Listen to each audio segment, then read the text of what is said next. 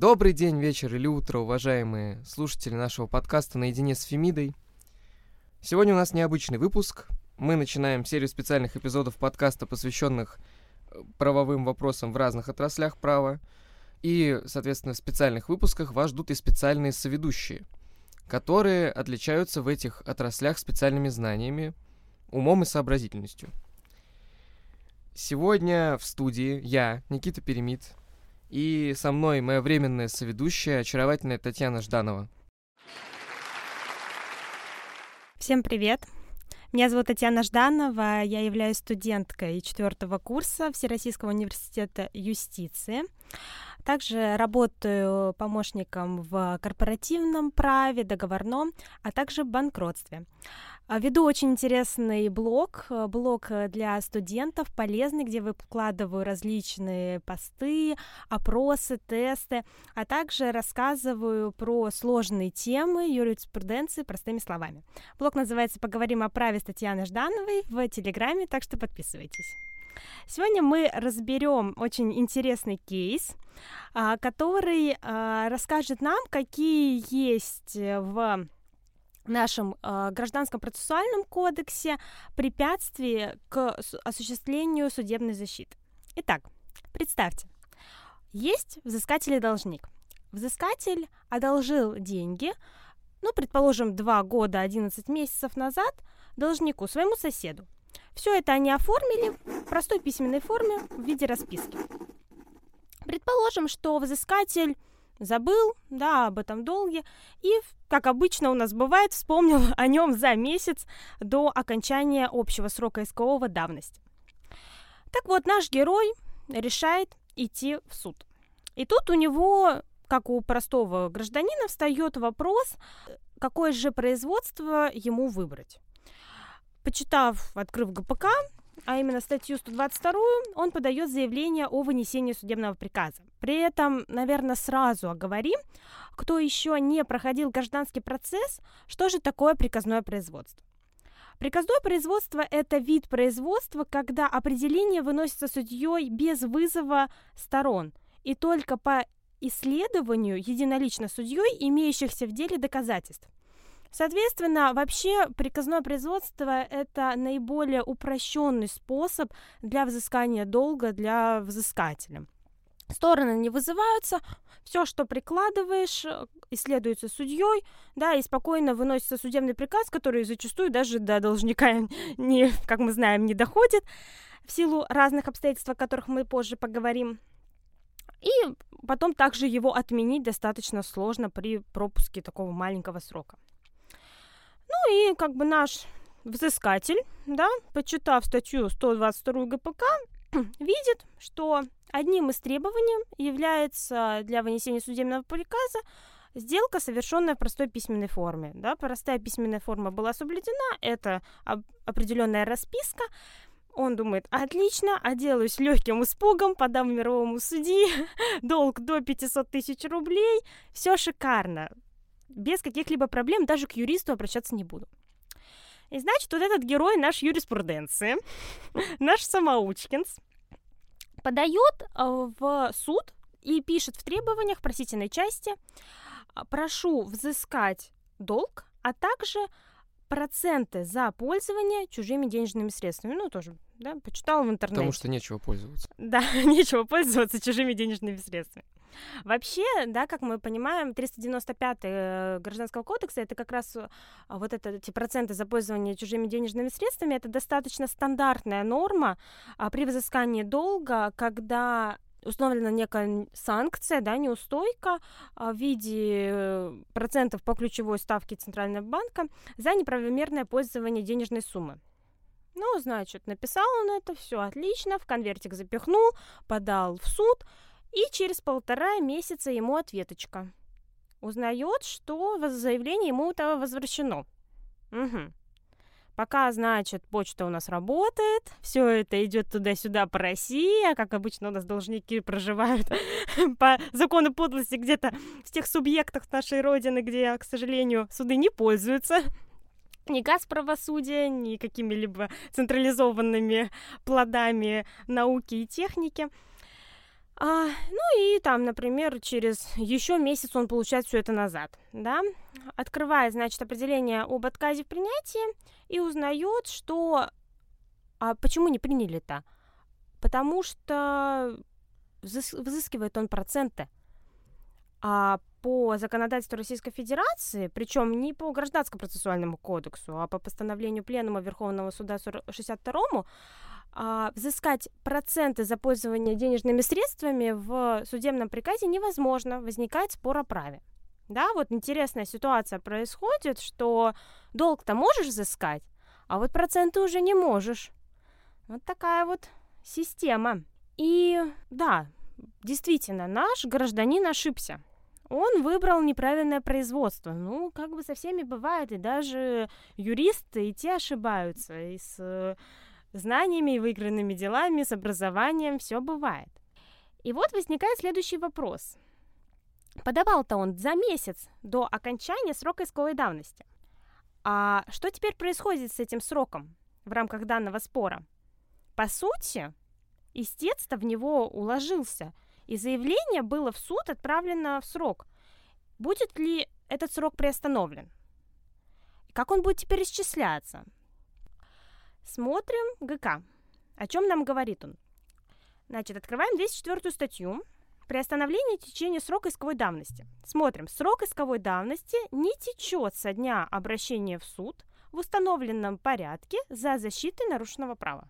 Ну и все мы понимаем, что этот установленный порядок здесь не просто так, да, и люди без юридического образования, получается, вполне себе могут подумать, что обратился в суд, мол, значит, срок давности приостановлен.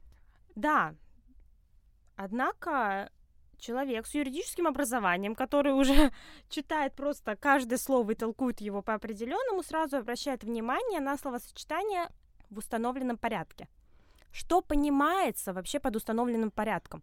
То есть это правильно заполненное заявление или правильно сформированный комплект документов. К сожалению, на самом деле никакой отсылки ни в ГПК, ни в ГК, да и вообще, в принципе, отсылочной нормы на установленный порядок у нас нет, поэтому мы должны толковать эту норму расширительно. Что значит установленный порядок? Это значит, что выбран верный суд, выбрано верное производство, правильно исчислена госпошлина. В общем, нет какого-либо препятствия для возвращения обратно заявителю его э, или искового заявления, или заявления о вынесении судебного приказа. Да, очень интересно. Теперь предположим обратную ситуацию. Допустим, лицо вообще не знало о приказном порядке, потому что, ну, как бытует у нас э, мнение у народа, я пойду на тебя подам иск в суд. И под ну, иском мы сразу да, вбиваем в интернете, что такое иск, как подать в суд, излезает вот это вот шаблонное исковое заявление, все его заполняют. И вот, например, наш взыскатель бы пошел по другому пути. Вот он бы подал бы просто исковое заявление, без вот этих выпендрежей с судебными приказами. Обычное стандартное заявление в суд и попросил бы там взыскать только долг. О процентах за пользование чужими денежными средствами вообще не додумался бы. Вот до 395 бы уж точно не долез бы он после первых статей Гражданского кодекса. Это я вас, вас уверяю. Вот что тогда по 135 ГПК должен сделать судья? Ну, если исходить из логики, к которой мы пришли, то возвратить.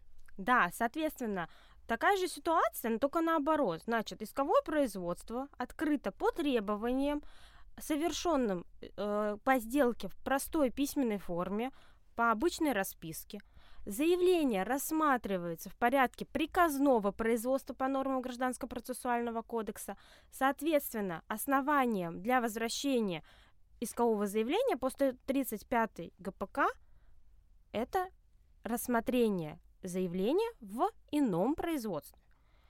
Интересно, а права на защиту реализованное в установленном порядке не было?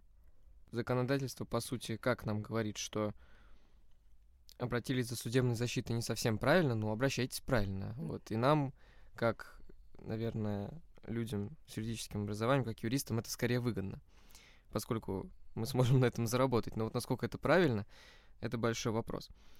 Ну и не будем забывать о том, что по некоторым-то спорам сроки совсем маленькие, да, например, срок давности при незаконном увольнении, да, один месяц, у гражданина вообще тогда никакого права на ошибку нет получается. Ну да, получается, что вот мы будем туда-сюда пересылать эти заявления по всей России, отправлять и решать, какое же все-таки производство у нас э, есть. Потому что не всегда даже целесообразно все-таки обращаться к юристу. Вообще, э, если мы посмотрим, да, по данным исследованиям, сколько стоит юридическая защита, это ну, не всегда даже цена иска, не всегда сумма долга. Поэтому, когда там, например, э, долг, не знаю, в районе там 20 тысяч рублей, да, ну, человеку просто нецелесообразно. А это что значит? Что из-за незнания вот этого сложного процессуального права, которое студенты юрфака изучают трепетно 4 года, человек лишается права на защиту. Ну, как-то конституционное право здесь э, очень сильно ограничено. Ну и, конечно, вот возникает вполне логичный вопрос вот в данном случае. А, хорошо, мы признаем а, а, течение срока исковой давности продолжающимся, если, например, заявление было возвращено. То есть с момента, когда человек подал заявление, да, был какой-то нюанс, какая-то ошибка, а, которая это заявление отправила назад. И почему в данном случае, чтобы этот срок не прекращался, почему э, суд не может самостоятельно перенаправить дело на ну, иное производство? Например, мировой судья получает заявление о вынесении судебного приказа, где требование взыскать долг и проценты по 395 ГК. Он понимает, что при появлении в деле процентов надо открывать исковое производство и самостоятельно перенаправляет дело уже в районный суд, ну или мировому суде в зависимости от э, цены иска, меняя производство. При этом вот в данном случае срок течь не будет, потому что требования заявлены вовремя. Дальше суд выступает уже не как каратель какой-то, ты там неправильно подал, поэтому не в установленном порядке, поэтому мы тебе возвратили, поэтому ты лишаешься прекращения, приостановления срока течения а, искового давности. А здесь суд выступает как помощник для лица, чьи права и законные интересы нарушены. Ну и, конечно, суд в данном случае уведомляет заявителя, что дело не может быть рассмотрено в приказном порядке, оно передано в уже исковое производство, а также просит доплатить, ну, например, да, там, как мы понимаем, государственную пошлину, потому что в судебном приказе она снижается на 50%, и, например, удавляет, э, хотите рассматриваться в исковом производстве, доплатите там еще там 2000 рублей до там 2 января, например. Да, ну, наверняка же мы можем здесь и в сравнительно-правовом аспекте посмотреть. Может быть, у немцев есть такое, как всегда, это такая наша фраза. Если что-то мы не можем решить по нашему праву, идем смотрим, как у немцев там. Ну, конечно, потому что вообще а, очень интересно, что, по сути, вот это производство-то а, у нас очень схоже с ними.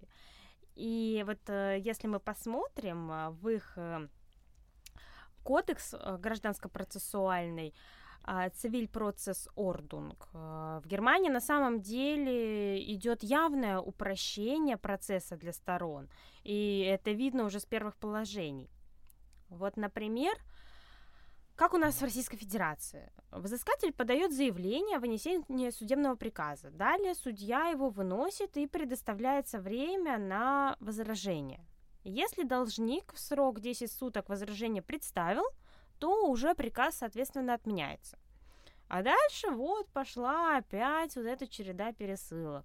Отменяется судебный приказ. Он направляется взыскателю. Взыскатель уведомляется о том, что он может открыть исковое производство, подать исковое заявление, которое там будет рассмотрено, то есть право на защиту он не лишается. Но, например, как это в Германии? Если возражение заявлено своевременно, то есть как у нас это 10 суток относительно приказного э, производства, и одна из сторон ходатайствует об осуществлении уже искового производства, то, вот здесь внимание, суд, вынесший судебный приказ, по своей инициативе передает спор в суд, указанный в приказе. То есть суд самостоятельно перенаправляет это дело. Ну, тут, если еще этот параграф почитать, то можно обратить внимание, что стороны могут выбирать суд по согласованию для передачи дела, что вообще роскошь, на мой взгляд.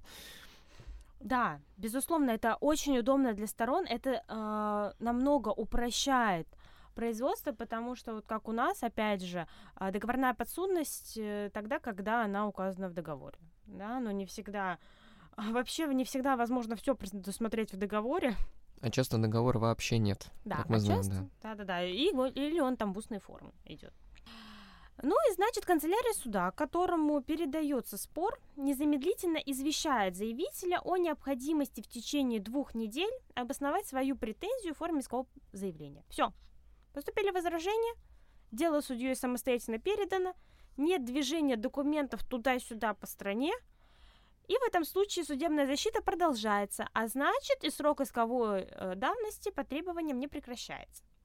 Вот кроме того, что важно заметить, э, вообще э, не обременяется и сам гражданский кодекс Германии. Сам срок исковой давности прерывается уже при обращении в суд. В немецком гражданском праве нет этого положения в установленном порядке. Смотрим статью. Значит, это у нас 209 германского гражданского уложения, и здесь ее толкуем буквально. Течение срока исковой давности прерывается, если правомочное лицо предъявляет иск об удовлетворении или подтверждении требований. Все. Ну, да, и надо также сказать, что для представления возражений на приказ, например, немецкий закон дает две недели против наших 10 дней. Ну, можно спорить, э, какой срок здесь можно выбрать. Мы об этом еще, наверное, будем говорить немного позже. Я бы еще хотел добавить про немцев, если можно. Как говорится, говоря про немцев, юристы часов не наблюдают. Значит, э, как они решают про возможность рассмотрения требований в приказном порядке, да? Там же нет категории спора о праве пресловутой. Там э, это в целом логично, потому что каждый спор потенциально, да, какая-то конфликтная ситуация в сфере права. Каждый спор в том или ином смысле о праве, да, а в данном случае вообще речь идет о конституционном праве на судебную защиту. И немцы не распространяют действия приказа на какие-либо требования, кроме денежных. Да, у нас идет расширение до любого движимого имущества. Опять же, можно спорить о том, насколько это оправдано, потому что первоначально институт вообще этот был предусмотрен до приказного производства для упрощенного взыскания по займам, по сути, да, которые какой-нибудь распиской подтверждаются, очевидные бесспорные доказательства, да, и под истребование движимого имущества почему-то тоже подгоняют у нас, если соответствует статье 122 ГПК. Ну и это порождает необходимость разбираться, с, например, с обеспечительными мерами, скажем, с арестом, да, что в условиях нашего, опять же, правопорядка не всегда очень просто. Также, как в Германии-то, там все проще. Там принцип диспозитивности, основа гражданского права. В 122 у нас нумерус клаузус, да, то есть ограниченный перечень того, какие споры рассматриваются в приказном порядке. А там нет. Там написано только то, что рассматривать в приказном порядке ни в коем случае нельзя. Все остальное, в принципе, если это денежное требование, пожалуйста. Четкие три запрета. Параграф 688. Это значит э, претензии предпринимателя по потребительским займам с определенными высокими процентами. Ну, понятно, для защиты слабой стороны значит, претензии, зависящие от еще не предоставленного встречного исполнения, ну, потому что трудно себе представить, как это будет реализовываться в приказном порядке. Ну, и еще, если доставка судебного приказа происходит в публичном порядке. Опять же, есть особый об этом законодательный акт э, у немцев установлен об этом публичном порядке. Все, нет других ограничений, да? То есть не считая каких-то формальных требований к ходатайству, непосредственно нет больше ограничений для приказного производства. И тут мы обращаем внимание на то, что функция смещается с карательной, вот как сказано было, да, на информационную. То есть скорее подтвердить кредитору, что он действительно может в этом порядке взыскать, а должнику напомнить властно, что должен заплатить. Вот. Да, вообще вот э, эта система запрета какого, каких-то требований, рассматриваемых судебным э, приказом, очень удобно, потому что у нас, конечно, без знаний а иногда и без дополнительных там, пленумов верховных судов не разберешься, что именно рассматривается, что именно и нет. Причем заметим, да, по общему правилу у нас непрецедентное право. Как это источником права выступает постановление пленума Верховного суда. В не дай бог, случае. конечно, не дай бог. А как вообще дела обстоят во Франции, например, с э, приказным производством? Я рад, что ты спросила. У французов намешано очень много всего, там пять э, форм упрощенного производства, не будем их все рассматривать, пощадим слушателей. Но если так абстрагироваться и две эти формы объединить, там есть так называемый приказ об уплате э, и приказ совершить действие. И вот первый как раз касается исключительно денежных требований, а второй касается исполнения в натуре. И сразу становится понятно, откуда у нас это движимое имущество в 121 статье. Но во Франции эти институты, они очень специфические. И у нас об этом как-то забыли упомянуть, что, на мой взгляд, зря. Ну, начнем по порядку проходить, да. Сначала про приказ об уплате. Только по денежным требованиям. У них особенность в том, что судья может частично отклонить требования, то есть частично признать сумму. И, однако, это тоже не подлежит обжалованию. То есть он признает сумму в каком-то определенном количестве, в части заявленной, и это не обжалуется. Это у всех вызывает вопросы, но тоже можно спорить. Но это очень важное отличие от нашего правопорядка, потому что у нас спор о сумме — это уже спор о праве, и все, да, иск. Далее, по общему правилу, срок для возражений здесь у нас месяц вообще, да, если у нас 10 дней, напомню.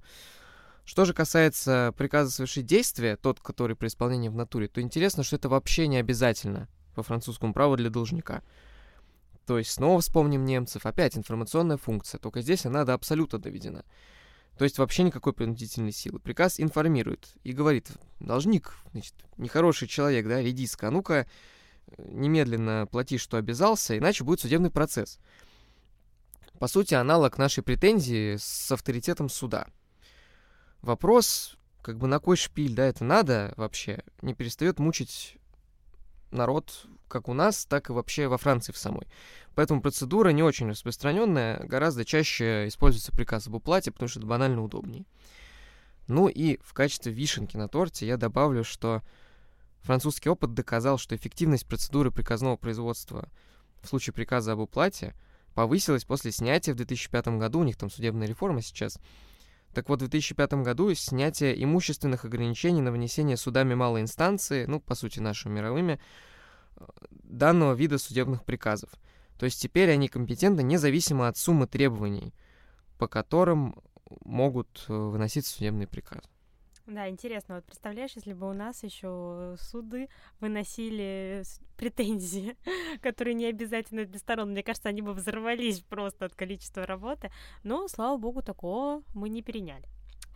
Да, вот тоже интересно, что, конечно, стоит ограничение в 500 тысяч рублей а, судов э, для взыскания а, требований по судебному приказу. И тоже не всегда правильно исчисляются эти требования, зачастую или включаются проценты, или не включаются, а долг должен быть в чистом виде, или это полная цена иска. Вот такие вопросы возникают у взыскателей, особенно которые, ну, понятно, не обращаются за юридической помощью. Да, ну, это что касается приказного производства, в принципе, зарубежный опыт нам дает какие-то пути для дальнейшего движения, но и с исковым же производством не все у нас так просто бывает, да, потому что это же тоже часть права на судебную защиту. И там тоже есть сопряженные сроки, которые очень интересны. Например, так называемый разумный срок. Я думаю, многим известно, что исковое заявление может быть, скажем так, э, оставлено без рассмотрения на, для устранения каких-то формальных нарушений. Это касается в первую очередь формы, и добросовестный честный гражданин, который чисто ангел воплоти, он э, может не в совершенстве знать закон, как мы уже выяснили, и для него простительно. Поэтому суд представляет ему вот разумный срок, как написано в законе, разумный срок для устранения недостатков. Вопрос, какой это срок и как исчислять. Ну, понятно, что какой конкретно срок мы не можем установить, это такая субъективная категория. и суд определяет, исходя из судейского усмотрения. В принципе, сам институт судейского усмотрения очень спорный, неоднозначный. С осторожностью к нему относились всегда, например, Покровский, еще Иосиф Алексеевич, наш известный ученый, с настороженностью к нему относился и писал о том, что человеческая личность развитая, она не может мириться с зависимостью от чего бы то ни было произвола, даже если это произвол доброжелательный. При этом с самим фактом ограничения свободы, с ясным и на основании закона, она может примириться. Ну и как э, здесь добиться, чтобы в произвол это все не перетекло, э, это уже вопрос философский, на мой взгляд, больше. По логике на это направлены институты обжалования и оспаривания, но это дополнительное время к рассмотрению дела, и вот то, о чем Таня говорила, все это мыло на начало, да, начиная с начала, может просто банально срок давности истечь. Сейчас даже встречаются мнения, согласно которым нужно этот срок исключать из общего срока рассмотрения дела. Ну, я вот диссертацию одну такую видел. И, соответственно, таким образом и менять 136-ю ГПК. Еще острее в наших реалиях эта проблема выглядит. Расскажу об одном деле. Мужчина желал искренне взыскать страховое возмещение по ДТП. Ему сказали «до свидания, друг мой, да, прощай» по формальным основаниям. Там, правда, незначительные были адрес регистрации не был указан, и квитанция по плате госпошлины не приложена, что вообще грех, да, не прикладывать квитанцию об оплате госпошлины. И на устранение недостатков, говорят, тебе месяц, дружище, иди устраняй. Но уведомление об этом было направлено за три дня до окончания срока этого. Естественно, гражданин не успел ничего. Ну, тут Верховный суд вмешался, слава богу, э, исправил ошибку и отправил, ссылаясь на 111 Э, ГПК отправил на новое рассмотрение. Понятно, здесь ошибка аппарата суда, конечно, но тем не менее по закону формально такой отказ был возможен. Ну и не будем забывать о великой, ужасной почте России. Думаю, есть что сказать у Тани по этому поводу еще в завершении. Ну, конечно, да. Вообще вот это право на защиту очень часто ограничивается неполучением почтового уведомления стороной. И ладно, это открытое исковое производство, да, там, хотя тоже не всегда понятно, какое будет настроение, рассмотрится ли она без стороны, которая надлежащим образом была уведомлена о э, споре. Но тоже, что значит надлежащий способ? Отправление по почте?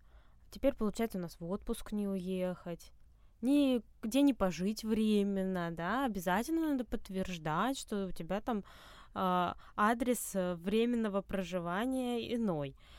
Понятно, что истец, например, э, никогда не сможет доказать иной адрес, потому что у него даже банально, если он знает, что человек живет, например, не в Хабаровске, а в Санкт-Петербурге и снимает там квартиру, но где он найдет его договор найма, его приложит обязательно. Понятно, он будет подавать по паспортным данным, по регистрации лица, а, ссылаясь на как бы его де юре место жительства.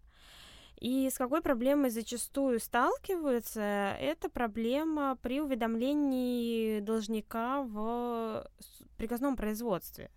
Да, вот этот срок 10 дней с момента получения уведомления, но не всегда человек получает уведомление, и тогда а, этот срок начинает э, течь э, с момента окончания э, срока пребывания письма на почте. Но если оно изначально там лежит, значит, э, человек не получил это письмо.